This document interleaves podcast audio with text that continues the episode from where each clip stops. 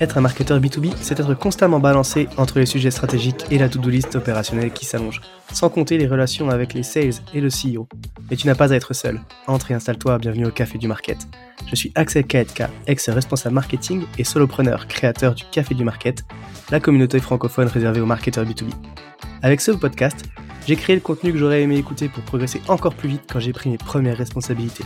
On y débriefe les méthodes de base comme les dernières tendances marketing en compagnie des meilleurs experts du sujet.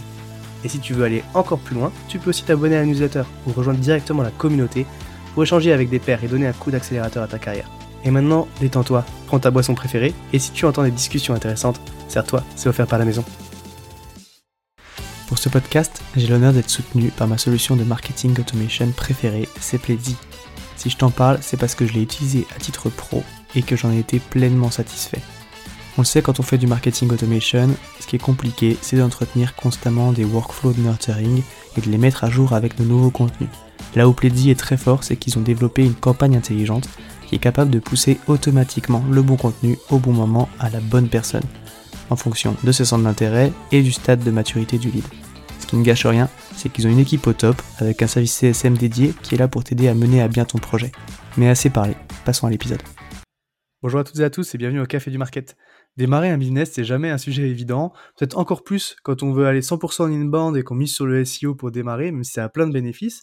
Euh, donc pour parler de ce sujet-là, je suis aujourd'hui avec Alessandro Stigliani, qui est CEO d'Abyssal et qui va justement nous repasser un petit peu sur les différentes stratégies qu'il a pu mettre en place au début euh, pour croître 100% en organique, en tout cas par l'inbound. Bonjour Alessandro. Bonjour Axel, comment vas-tu? Bah écoute, ça va bien et toi? Bah écoute, ça va très bien, malgré la euh, météo à Paris. Ouais, bah, j'allais dire, c'est pareil à Marseille, ça peut te rassurer, il pleut. Donc, euh, bon, une fois n'est pas coutume, on dira. Euh, est-ce que tu peux te présenter rapidement, s'il te plaît, pour les auditeurs? Pas de souci. Du coup, moi, c'est Alessandro. Je suis donc le CEO d'Abyssal. Abyssal, nous sommes une solution à l'attention des équipes marketing, essentiellement. On s'adresse aussi aux designers. Et concrètement, ce qu'on permet de faire, c'est d'automatiser et de scaler terme barbare en anglais, euh, la production des accès créatifs. Donc, qu'est-ce que ça veut dire? Ça veut dire qu'on va permettre de pouvoir, par exemple, euh, automatiser euh, la variation de beaucoup de bannières publicitaires, par exemple, mhm. pour pouvoir faire ses campagnes de son catalogue lorsqu'on est un e-commerçant, ou pour une agence, tout simplement, hein, faire les variations de contenu multilangue, multiformat pour ses propres clientèles. Et on permet aussi d'avoir euh, plusieurs éléments qui permettent d'automatiser tout ça, soit euh, via notre API, soit via nos intégrations de code. Sans compter, bien entendu, euh, toutes nos petites interfaces directement sur la plateforme. Ok, très cool. Bah, justement, tu vois, je le disais, donc tu es CEO fondateur aussi d'Abyssal et on, tu me disais pendant qu'on préparait l'épisode que vous, vous étiez 100% inbound avec un gros focus sur l'acquisition organique et notamment le SEO. Est-ce que tu peux nous dire rapidement pourquoi euh, tu fait ce choix-là, et puis présenter un petit peu les, stratégies que tu as pu mettre en place, et on rentrera un peu après dans, un truc très précis que j'aime, que j'aime particulièrement. Bah, pas de souci. Du coup, euh, le pourquoi, il est très simple. Hein. Euh, à la base, mes cofondateurs et moi, nous sommes plutôt une équipe tech produit. Mmh Donc, comme toutes les équipes en early stage, tu commences déjà par faire les choses que tu sais faire. Et donc, faire du SEO, ça, on savait déjà le faire par nos expériences précédentes. Et euh, ça nous semblait naturel lorsqu'on a commencé en 2019 de euh, d'avoir une belle landing page, bien référencée, euh, parce qu'on sait que le SEO ça prend du temps mhm. et que de toute façon c'est un cadeau que tu te fais à toi-même dans le futur. Donc on a commencé par le SEO avec une one pager, ouais. on a bien référencé, puis après on a construit autour et ajouté donc des pages et on a construit un sitemap qui nous donne maintenant une, une certaine profondeur de recherche, aussi bien sémantique surtout, Mhm. Euh, mais aussi pour pouvoir se positionner pour nos landing pages, pour nos efforts SEA aujourd'hui, qu'on a commencé cet été. Ok. Euh, mais aussi, bon, tout simplement pour pouvoir se positionner sur du long tail euh, keyword research. Ok, très cool. Et du coup, quand tu dis effectivement une première page bien référencée, comment est-ce que vous avez fait et, et qu'est-ce que vous avez mis en place du coup derrière bah, pour que ça fonctionne et puis que ça rank bah, Quand on dit une première page bien référencée, surtout quand c'est un one-pager, euh, déjà, il faut commencer par la base, hein. euh, mhm. c'est-à-dire avoir les bons éléments plutôt de SEO technique, euh, les bonnes balises, le bon positionnement, le bon page refresh, euh, PageSpeed plutôt Ouais. euh, au niveau de Google. Donc euh, c'est Google Lighthouse hein, qui permet de vérifier tout ça. Mhm. Euh, c'est euh, être sûr qu'on est en train de créer une structure qui nous fera pas défaut dans le futur. Euh, donc déjà c'est vraiment les bases. On construit quelque chose avec des bonnes fondations. On va pas Mhm. commencer à faire une maison sur un, sur des sables mouvants.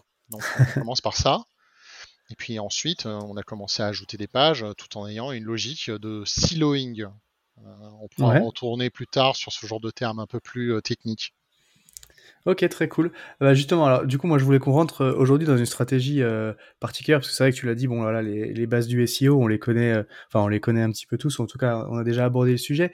Moi je voulais qu'on parle aujourd'hui aussi des pages alternatives. C'est quelque chose qui est assez présent chez les SaaS, notamment américains, mais sur lequel on est assez timide en France. Est-ce que déjà tu peux nous expliquer un petit peu ce que c'est et pourquoi c'est intéressant de le faire?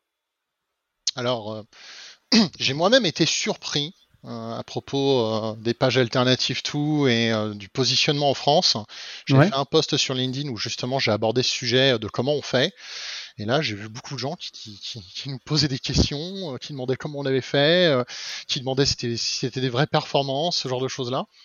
Et en effet, je me pose la question aujourd'hui de pourquoi les SaaS français ne le font pas plus. Euh, et pas que les SaaS français, hein, n'importe quel type de business en France qui a Mm. une présence web hein, devrait faire des pages alternatives, en tout cas quand ils vendent un produit ou même du catalogue. Euh, si je reprends ta question, euh, pourquoi faire de l'alternative tout? Euh, Concrètement, vos clients, soit ils utilisent déjà une solution, Mhm. soit ils sont à la recherche d'une solution. En tout cas pour ceux qui sont dans une recherche intentionniste. Donc ça veut dire qu'ils sont euh, dans une recherche active pour trouver une solution, un produit qui va répondre à un, peu- un besoin donné. Ouais. Alors quand ils sont dans le cas de, ils utilisent déjà une solution concurrente à la vôtre ou un produit concurrent au vôtre et que euh, ils sont à la recherche d'alternatives, c'est que ça se passe pas bien là où ils sont. Mhm. Donc, on fait tous normalement de la recherche de marché pour pouvoir voir comment on se positionne par rapport à nos concurrents. Et l'avantage de faire ça, c'est pas juste de remplir des petits euh, pages Notion ou des documents GWord, GDoc pour ces équipes sales, c'est aussi de s'en servir d'un point de vue marketing. Construire des pages alternatives tout, alternatives tout, ça va permettre de pouvoir positionner sa marque par rapport à ses concurrents. Euh, on parlait de recherche intentionniste juste avant. Mhm. Qu'est-ce que ça veut dire? Euh, Typiquement, si on prend notre exemple, on a des euh, concurrents, comme tout le monde, enfin j'espère, euh, et euh, on a donc des clients qui viennent souvent de ces concurrents. Enfin souvent, une partie de ces clients qui viennent de, concurrents. Ils vont faire quoi? Ils vont taper le nom du concurrent, ils vont taper alternative tout, et ils vont essayer de trouver quelque chose. Ouais. Si vous avez de la chance, vous avez aucun de vos autres concurrents qui font cette stratégie. Et ça arrive plus souvent qu'on ne le pense. Ouais. Donc en fait, vous allez tomber en trois premiers résultats automatiquement sur Google. C'est euh, gratuit. Voilà, c'est du trafic gratuit qui arrive tout de suite et qui est qualifié avec une intention d'achat. Qu'il n'y a plus qu'à convaincre et convertir. Donc déjà, on a gagné euh, beaucoup de temps sur euh, tout le funnel de conversion. C'est clair. Euh, si c'est euh, un client, un lead, qui n'est pas forcément client d'une solution euh, alternative, ça veut dire qu'il est dans une phase de benchmark. Ouais. En tout cas, pareil, encore, j'espère que tout le monde fait des benchmarks avant de souscrire à une solution. Euh, regardez la concurrence, regardez ce qui se fait, trouvez le produit qui répond à ses besoins. Et euh, souvent, ce qu'on va faire, c'est qu'on va chercher soit des comparatifs. Euh, pour ceux qui ont une fibre de recherche un peu plus anglophone, vont taper alternative to X product. Et normalement, avec un peu de référencement, vont tomber aussi sur vos pages. On est encore dans une recherche intentionniste de quelqu'un qui a un besoin et qui veut répondre à ce besoin. Alors, il a moins d'urgence, celui-ci, Mhm. s'il n'est pas équipé aujourd'hui. Mais c'est quelqu'un qui il faut convaincre désormais, probablement plus que l'autre, parce que lui, il faut le convaincre que c'est une solution, en tout cas votre solution, votre produit, va répondre à son besoin. Là, on est dans du travail de sales classique, hein. Ouais. mais c'est euh, du trafic qui est quand même gratuit tout ça. hein. Ok, ouais, effectivement, c'est ce que tu dis, c'est que tu es sur des, des requêtes, bah, au moment où on va taper alternative à euh, X solution, c'est comme tu dis, c'est soit qu'on est en train de comparer plusieurs solutions parce qu'on a le projet d'acheter quelque chose, soit qu'on est déçu de la solution qu'on a actuellement et que du coup, bah, on va chercher quelque chose pour la remplacer. Donc c'est du trafic qui est ultra qualifié par rapport à l'intention d'achat. et en plus, l'autre bénéfice, c'est que du coup, quand toi, tu es moins connu et que tu as des concurrents qui sont peut-être plus reconnus que toi, bah, du coup, tu vas aussi capitaliser du coup sur leur notoriété, sur tout le branding et l'audience qu'ils ont déjà pu construire alors que toi, bah, forcément, si tu démarres, euh, tu as peut-être une alternative qui est potentiellement intéressante, mais le temps d'arriver à être reconnu en termes de branding, c'est quand même compliqué. quoi. Donc du coup, tu vas aller vampiriser potentiellement une partie de trafic euh, de tes concurrents et capitaliser sur ce qu'ils ont déjà euh, construit. quoi. Complètement. surtout si eux, ils sont bien positionnés d'un point de vue SEO, ça permet de, se positionner correctement. Ça va permettre aussi, lorsque vous avez commencé à faire vos stratégies PPC, donc Paid Ads, Mm. de pouvoir euh, faire des pages de landing page. Si vous bidez sur le nom de votre concurrent, vous allez pouvoir les rapatrier sur cette page-là en particulier. Ouais, on en parlera un petit peu après, effectivement. Alors bon, il y a des, techniques, il faut faire attention hein, quand on commence à faire ce genre de choses-là. C'est clair. Euh, juste avant du coup de, rentrer peut-être dans la, diffusion de ces pages, comment est-ce que tu t'y prends toi pour aborder ce sujet-là et comment est-ce que tu as construit ces pages-là? Premier élément, hein, comme j'ai dit tout à l'heure, benchmarker euh, ses concurrents prendre le temps euh, de bien les analyser, c'est quoi leur force, c'est quoi leur faiblesse, euh, comment ils construisent leur offre aussi tarifaire. Mhm. Et nous, on a fait quelque chose qui, certains m'ont dit qu'ils trouvaient ça un peu risqué, pas trop éthique ou autre chose. C'est, on met directement en avant les reviews négatives nos concurrents, directement sur notre page alternative tout. Ok. Bon, pour ceux qui disent qu'ils trouvent pas ça éthique, hein, j'ai envie de dire, à la fin de la journée, euh, faire du business et faire la guerre. Hmm. Euh, vos concurrents, eux, n'auront absolument aucun scrupule à bider sur votre nom et à faire des campagnes et à dire qu'ils sont meilleurs que vous. Euh, là, la différence, c'est que c'est pas vous qui le dites, c'est leurs propres clients ou leurs propres anciens clients qui disent voilà, concrètement, ça c'est pas bon, ça ça marche pas. Et l'avantage souvent, c'est que quand on commence à vraiment analyser les reviews négatives de ses, concurrents, c'est qu'il y a souvent un pattern. On voit souvent le même problème qui revient. Typiquement, euh, un problème, euh, le service après-vente, le support, euh, il est inefficace. Voilà. Donc vous, si vous avez un bon support, vous pouvez capitaliser et dire sur cette page alternative tout, leurs, euh, clients ou anciens clients disent que leur support n'est pas efficace, nous, on a ça, ça et ça et ça qui est mis en place avec notre support, avec un, temps de réponse euh, extrêmement rapide, etc. Euh, S'ils vont dire voilà la solution elle est buggée ici ou euh, ils n'ont pas fait d'update de, votre, de, leur plateforme depuis X temps et que vous vous avez une équipe technique qui est solide avec une équipe qui met à jour de manière régulière votre plateforme ou votre solution, vous pouvez dire bah nous voilà on met, on fait des updates régulières. Euh, voilà tout ce qu'on a, tout, ce qu'on a buildé cette année. Vous pouvez nous faire confiance pour que euh, on vous euh, apporte une solution qui sera pérenne dans le temps, et pas juste une solution qu'on paye maintenant et qu'on se dit bon, ok, est-ce que dans un an ils auront, ils seront encore au goût du jour? Ouais. Donc il y a aussi ça. Donc c'est déjà vraiment analyser qu'est-ce que font les concurrents, analyser ce que disent leurs clients ou leurs anciens clients de leur solution, pour pouvoir déjà construire le narratif et on va dire la structure content de ces pages. Euh, ensuite, euh, si vous avez vraiment beaucoup de concurrents, euh, au-delà de 10, 20, 30, déjà commencez par les plus obvious, les plus évidents, ceux que vous entendez lorsque vous faites vos calls de discovery en sales. Mmh. si vous entendez toujours les 3-4 mêmes en permanence, commencez déjà par cela. Ça vous permettra de commencer déjà un peu à AB tester, à commencer à voir un peu les retombées trafic. Et si vous voyez qu'il y a de l'impact, bah, vous pouvez commencer à éventuellement aller un peu plus loin et commencer à mettre des concurrents d'un peu moindre mesure. Peut-être que vous voulez. Alors, certains vont dire oui, mais moi, j'ai pas envie de mettre le nom de mes concurrents sur mon site web. Mmh. Vous n'êtes pas obligé d'afficher directement sur le sitemap de votre site ou en navigation directement cliquable le nom de vos concurrents. Mmh. Nous, on le fait seulement pour une seule partie de nos concurrents qu'on met directement dans notre footer. Vous pouvez seulement mettre ceux qui vous intéressent, en particulier parce que vous voulez que des gens qui arrivent sur votre site puissent trouver ces pages alternatives tout, parce que euh, voilà, c'est des concurrents qui parlent. Mais euh, les autres, vous pouvez très bien euh, juste qu'elles soient indexées via Google, mais pas forcément visibles sur la partie navigation du site. Carrément. Donc, donc on a fait structure, ensuite positionnement, et après, bah, comme je disais, hein, AB tester. Hein. dans tous les cas, à partir du moment où on fait du SEO, euh, faut pas se dire qu'on met en ligne une page et ensuite on la laisse vivre pendant euh, voilà jusqu'à ce que advienne que pourra. Non, il faut mettre à jour, revérifier si le message est pertinent, vérifier les intentions de recherche, être sûr que les intentions de recherche qu'on a via Google Keyword Search match avec ce qu'on a mis dans le contenu de nos pages. Et s'il faut faire des updates, faire de l'AB test avec des pages où on va faire un split de trafic de 50-50 pour pouvoir tester concrètement est-ce qu'une page performe mieux qu'une autre parce qu'on a fait des changements unitaires? Alors bien entendu, un A-B test, ça ne veut pas dire faire une page qui est fondamentalement différente de la mm. page qu'on veut tester. Euh, c'est faire des tests unitaires. On va changer par exemple le header, donc euh, le, euh, le, H1 title qui est tout en haut et qui est la première chose que les gens voient, avec éventuellement une image. On va changer éventuellement la structure d'une partie des blocs.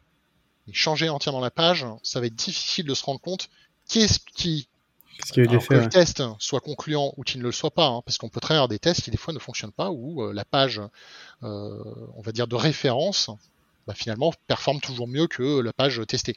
Mm. Mais si vous avez fait un énorme changement, vous pouvez pas savoir du coup qu'est-ce qui ne fonctionne pas. Mm. Donc on teste unitairement. Et puis, et puis voilà, hein, il n'y a pas mm. non plus 25 millions de fers euh, en SEO. Euh, il, faut, euh, il faut le faire, ça prend un peu de temps. Sachez que de toute façon, faire référencer vos pages et qu'elles remontent sur Google, ce n'est pas des résultats instantanés. Il faut compter 3 à 6 mois avant d'avoir vraiment un vrai trafic qui commence à venir de ces pages-là. Donc, plus tôt on s'y prend, euh, mieux c'est. Si on se dit, ah bah non, dans ma stratégie marketing, je vais faire ça S2 2024, ok, très bien, vous aurez des résultats à la fin S2 2024. Hein. Ouais, non, mais c'est vrai que c'est ce que tu dis. Ça, on dit souvent effectivement le SEO ça prend du temps, mais à, moins d'avoir déjà un site euh, qui est très bien référencé, euh, qui est très solide en termes d'autorité, avec déjà beaucoup de pages. Et là, si tu rajoutes des pages alternatives, potentiellement, tu peux espérer avoir du trafic un peu plus vite. Sinon, effectivement, quand tu démarres et que tu lances ta boîte, bah faut lancer les chantiers assez tôt si tu veux pouvoir avoir des résultats assez dans le, enfin, dans le temps à à moyen terme, parce qu'il va falloir le temps de faire monter le site. Mais euh, du coup, si je reprends un peu ce que tu dis, donc tu l'as dit, ça passe par un benchmark euh, de, des offres concurrentes, des tarifs, les reviews. Alors ça, effectivement, moi j'adore quand tu m'as dit ça, ça m'a fait un petit peu halluciner aussi parce que c'est ce que je me suis dit, je me suis dit, ah ouais, c'est poussé loin, mais c'est en même temps c'est bien, et comme tu le dis, enfin c'est bien, comme tu le dis, c'est euh, pas toi qui le dis, je pense que c'est ça qui est important aussi, euh, tu vois, quand on, on, a, on a un peu peur de faire ça en France, moi tout de suite, j'avais fait une newsletter sur ce sujet-là, comment est-ce qu'on construit ces pages-là aussi, tout de suite on m'a dit, ah ouais, mais t'as pas peur que de prendre un procès ou un truc comme ça, je dis, mais en fait, à partir du moment où t'es honnête, et que t'es transparent, euh, tu vois, évidemment, il faut pas dénigrer, euh, et puis même de la part de tes prospects, euh, si c'est du mensonge et honté et que tu tires à boulet rouge sur ton concurrent, ouais, bah les prospects ils sont pas dupes. Mais à partir du moment où ce que tu dis c'est baqué, que c'est que c'est sur leur site, que c'est dans les reviews qui sont officiels entre guillemets et accessibles, je on peut pas te reprocher grand chose. et effectivement, voilà. Deux éléments là-dessus. un, si vous voyez une seule review qui dit un truc incendiaire, il y a des gens qui vont lâcher des reviews incendiaires. Ouais. C'est tout. Est-ce que ça veut dire que cette review est pertinente? Probablement pas. Si par contre vous voyez 1, 2, 3, 4, 10, 20 personnes, 20 reviews qui disent la même chose, après avec le ton plus ou moins différent, il y en a qui vont être plus ou moins incendiaires, bah, c'est qu'il commence à avoir un pattern, comme je disais. Mmh, c'est que c'est quelque chose qui revient souvent. Euh, bon, si vous en avez qu'un seul, c'est que c'est pas assez concluant. Ne le mettez pas en avant. Vous allez potentiellement, au pire, le concurrent vous contactera et dira ouais, enfin là ça, ça va pas, il faut que vous l'envoyez parce que euh, X ou Y raison. Mais pourquoi ils vous mettraient un procès? Ils ont pas que ça à faire non plus. Déjà, est-ce que vos concurrents eux-mêmes analysent les pages alternatives tout qui pointent? J'ai des doutes. Euh, surtout sur le marché FR. Marché US, mm. on en reparlera, mais je pense que bon, eux, ils sont un peu plus attentifs. Mais en France, déjà, vous serez probablement solo hein, à faire ça. Mais euh, ouais, tu vois, il y a une autre boîte qui fait ça aussi. Euh, J'avais reçu le CMO sur le podcast, mais pour un autre sujet, c'est euh, Crisp. ils ont beaucoup de pages effectivement alternatives comme ça. Ils font même maintenant concurrent A versus concurrent B. Tu vois, et du coup, tu as des pages comparatifs. Ouais, c'est ça, c'est des comparatifs. Et puis, bah, du coup, en troisième solution, et au fait, est-ce que vous connaissez Crisp machin? Et, là, du coup, ils rentrent dans le jeu. Et je trouve ça très malin parce que, enfin, pour toutes les raisons qu'on a données avant, effectivement, dans, dans le cycle d'achat et puis dans la notoriété des concurrents. Quoi. Ok, donc super, euh, super intéressant. Et du coup, ça donne quoi en termes de résultats? Et Tu nous as dit aussi que tu es diffusé euh, en paid, donc du coup, je suis, voilà, bon, je suis un petit peu curieux euh, par rapport à ça. quoi. Alors le paid, bon, c'est des stratégies qu'on commence seulement et on le fait pas sur tous les concurrents, on le fait seulement sur certains parce que bon, aller payer du clic une fortune parce que bah, le concurrent A, il a déjà le concurrent D et E qui sont déjà en train de bider sur lui. Bon, en fait, vous allez vous battre, vous allez dépenser beaucoup d'argent euh, pour des résultats qui ne sont pas forcément concluants. vous avez intérêt à déjà avoir bien testé vos pages avant et être sûr qu'elles fonctionnent bien avant de faire ce genre de choses. donc déjà il y a ça. En termes de résultats, c'est variable de toute façon. On ne peut pas y avoir de, de règle générale qui va dire ouais vous faites des pages alternatives tout, ça va vous ramener 200 litres par mois. Ouais, c'est clair. Mm. Euh, c'est comme n'importe qui qui vous vend des recettes magiques pour du SEO, ça n'existe pas. C'est contextuel, ça dépend de votre business, ça dépend de votre propre positionnement, ça dépend de votre manière, de comment vous avez construit votre site. Si vous avez un site qui est dégueulasse et qui parle pas à votre, à votre cible, c'est simple, hein, vous pouvez faire toutes les pages alternatives tout du monde, en fait, vous n'aurez pas de trafic qui va venir et qui sera pertinent. Ils vont bouncer sur votre page et euh, en fait, tout ce que vous allez faire, c'est travailler pour rien. Donc, déjà, avoir aussi un reste du site qui fonctionne bien avant de faire des pages alternatives tout parce que c'est la deuxième chose qui va se passer. Si vous avez quelqu'un qui arrive sur cette page, qui est intéressé et qui va en savoir plus, la première chose qu'il va faire, c'est pas d'aller vous demander une démo ou d'aller parler dans votre chat. La première chose qu'il va aller faire, c'est d'aller regarder les autres pages de votre site. Ouais. Donc, si vos autres pages, elles, ne sont pas bien faites, ne répondent pas éventuellement aux demandes qu'il a, ça peut être problématique. Ok. Donc euh, effectivement, avoir un autre site, euh, avoir un site qui fonctionne, en tout cas euh, les autres les autres pages du site, comme tu dis, l'alternative tout, en fait, c'est un peu le, le, plus une fois que tu as posé des bonnes bases, quoi. mais toi, du coup, vous, vous, constatez quand même du trafic qui vient par là, ça génère du business, en tout cas, ça, vous avez des résultats concrets qui fait qui te fait dire que c'est du travail qui valait le coup de l'avoir fait, quoi. Ah mais c'est une certitude. On le voit, on a, nous on a une solution qui est aussi bien en self-service qu'en discussion sales c'est le service, c'est euh, du zero touch point acquisition. Hein. Donc ça veut dire quelqu'un qui euh, ne parle à personne de chez nous euh, vient créer un compte et commence à nous payer. Meilleur cas d'usage, on va dire. mais bon, ça n'arrive pas tout le temps. on en a, on en a toutes les semaines, on en a presque tous les jours. mais et on espère en avoir plus, hein, comme tout le monde. Mais on le voit très clairement. On voit des campagnes où on voit des pages qui amènent des leads euh, qui sont hautement qualifiés, certains qui viennent dans le chat et qui nous disent voilà, moi je vous ai trouvé euh, via Google, on sait très bien comment ils nous ont trouvé du coup. Mmh. Euh, et ils nous parlent en plus de, ils vont dire voilà, je suis chez tel concurrent Machin, voilà, aujourd'hui j'ai ça et ça comme problème. là, j'ai vu sur votre plateforme, vous pouviez le faire. soit c'est des gens qui vont poser plus de questions parce qu'ils aimeraient savoir un peu plus de détails parce que c'est déjà un peu des power users. Ouais. soit c'est des gens qui veulent dire ok, pouvez me faire une démo Est-ce qu'on peut se parler euh, Ou euh, qui, euh, certains, dans mes architectes, disent Ok, comment je fais pour payer quoi? Ouais. Ok, très cool. très cool. Bah écoute, c'est top. On, parlait pas mal de bonnes pratiques et puis de choses qui fonctionnent du coup. bon, le marketing, c'est pas que ça. c'est aussi des fois des galères. C'est quoi un petit peu tes challenges du moment à toi? Recrutement, ouais. marketing. Très difficile de recruter au marketing. Euh, peu de, on a un marché qui est saturé, tout le monde recrute du marketing. On a aussi euh, euh, un métier qui s'est spécialisé et professionnalisé au fil des années. Aujourd'hui, le marketing, c'est beaucoup de sujets. Du coup, on a de plus en plus de spécialistes. Ouais. Et sur certains, même sur certaines spécialités, la majorité des bons maintenant sont en freelance. voilà, ils sont des beaucoup plus gros revenus que s'ils étaient en poste quelque part. Ce n'est pas le même métier, hein, être freelance. Hein. Ça veut dire euh, gérer sa propre base clientèle, ça veut dire euh, se taper des factures, gérer l'URSSAF. À qui dis-tu? Euh, Voilà, c'est une entreprise à part entière. Mais voilà, si on est bon, si on sait faire aussi un peu le commercial, si on a aussi cette partie d'être son propre communicant, ça peut apporter de bons résultats. Du coup, c'est un petit peu difficile de recruter sur certains enseignements pour, pour, pour certains profils en marketing. Ouais. écoute, c'est euh, entendu en tout cas. Après, euh, les petits sujets aussi qui sont en cours, bon, on a le recrutement, on a aussi des refontes produits euh, product tech de notre propre plateforme. Mhm. Ça nous prend un petit peu de temps, des logiques de, de refonte et de, de, de, comment on peut dire ça, d'analyse de comment on peut faire évoluer notre pricing model. Aussi. Ça fait partie aussi des sujets normalement euh, que n'importe quel SaaS devrait mmh. avoir. Hein. Hein, mmh. Son pricing model, c'est pas on le met une fois et on se dit euh, allez hop, c'est parti, c'est parfait, on ne touche plus jamais. Non, ça aussi, il faut le tester, il faut le modifier. Peut-être qu'il y a moyen euh, soit augmenter, soit baisser ses tarifs, parce que peut-être que ça va nous apporter plus de croissance ou pas. Donc ça se teste aussi. Bah, puis ton offre, elle évolue aussi dans le temps, donc forcément ton pricing, il doit s'adapter aussi quand ton offre est gonfle. les concurrents aussi évoluent dans le temps. Mm. Peut-être qu'ils se positionnent plus cher, peut-être qu'ils se positionnent moins cher. C'est aussi après un peu une, histoire de voir comment nous on se positionne par rapport à ses propres concurrents. Euh, donc ça c'est un exercice purement pricing stratégie. Et puis, euh, bah là, petit sujet de marketing, on est en train d'essayer de préparer une promo, euh, une OP pour, pour cette fin d'année, pour Noël. donc, bon, bah, ça prend un petit peu de temps, il y a un petit peu de design, un peu de, contenu à faire. Ok, très cool. Bah écoute, merci pour, pour ce partage-là.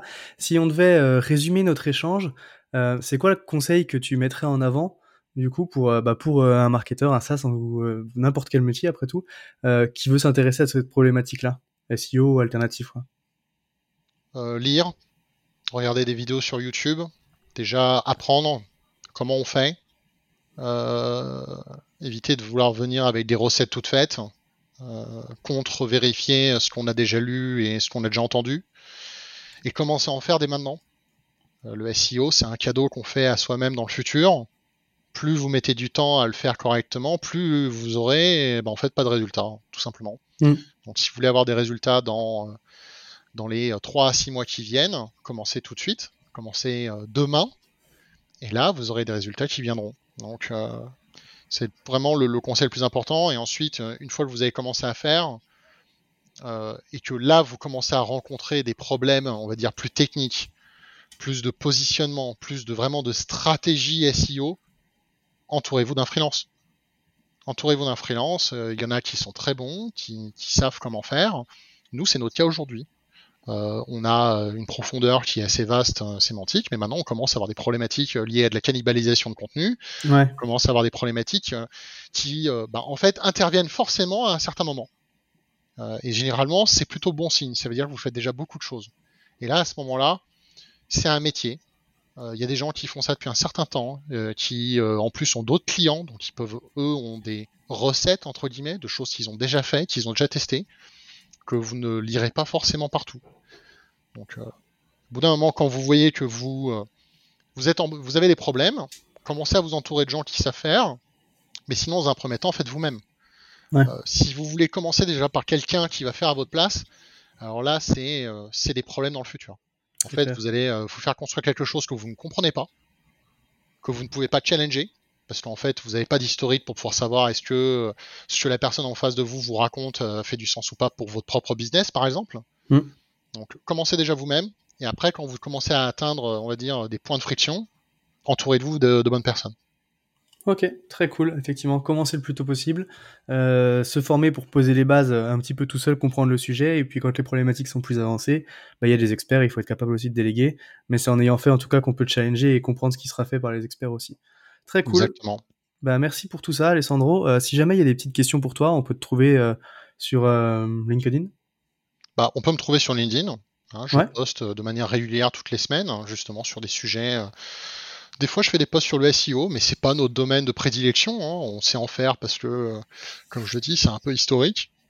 Mais beaucoup de sujets justement autour de du visual marketing plus euh, quelques sujets aussi autour de voilà hein, des sujets start-up euh, et euh, de la, vie d'un CEO dans ce genre d'écosystème et non ça sera le plus simple nous trouver sur LinkedIn en tout cas personnellement ou sinon bah, sur notre site hein, abyssal.com vous venez dans le chat il y aura Guillaume de chez nous qui vous répondra. Très cool. Bah écoute, merci encore pour, pour tout ton partage d'expérience. Et puis bah du coup maintenant il me reste à te souhaiter une bonne journée. Bah, merci Axel, c'était un plaisir de venir participer à ce podcast. Salut. Passe une excellente journée, au revoir. À tous ceux qui ont tenu jusqu'ici, déjà merci beaucoup, et j'imagine que le sujet vous a plu, donc n'hésitez pas à envoyer de bonnes ondes à notre invité. Pour ceux qui le souhaitent, le meilleur moyen de soutenir le podcast, ça reste d'en parler autour de vous et de laisser 5 étoiles sur ta plateforme d'écoute préférée. Je compte sur toi. Dans tous les cas, à bientôt pour un prochain rendez-vous au Café du Market.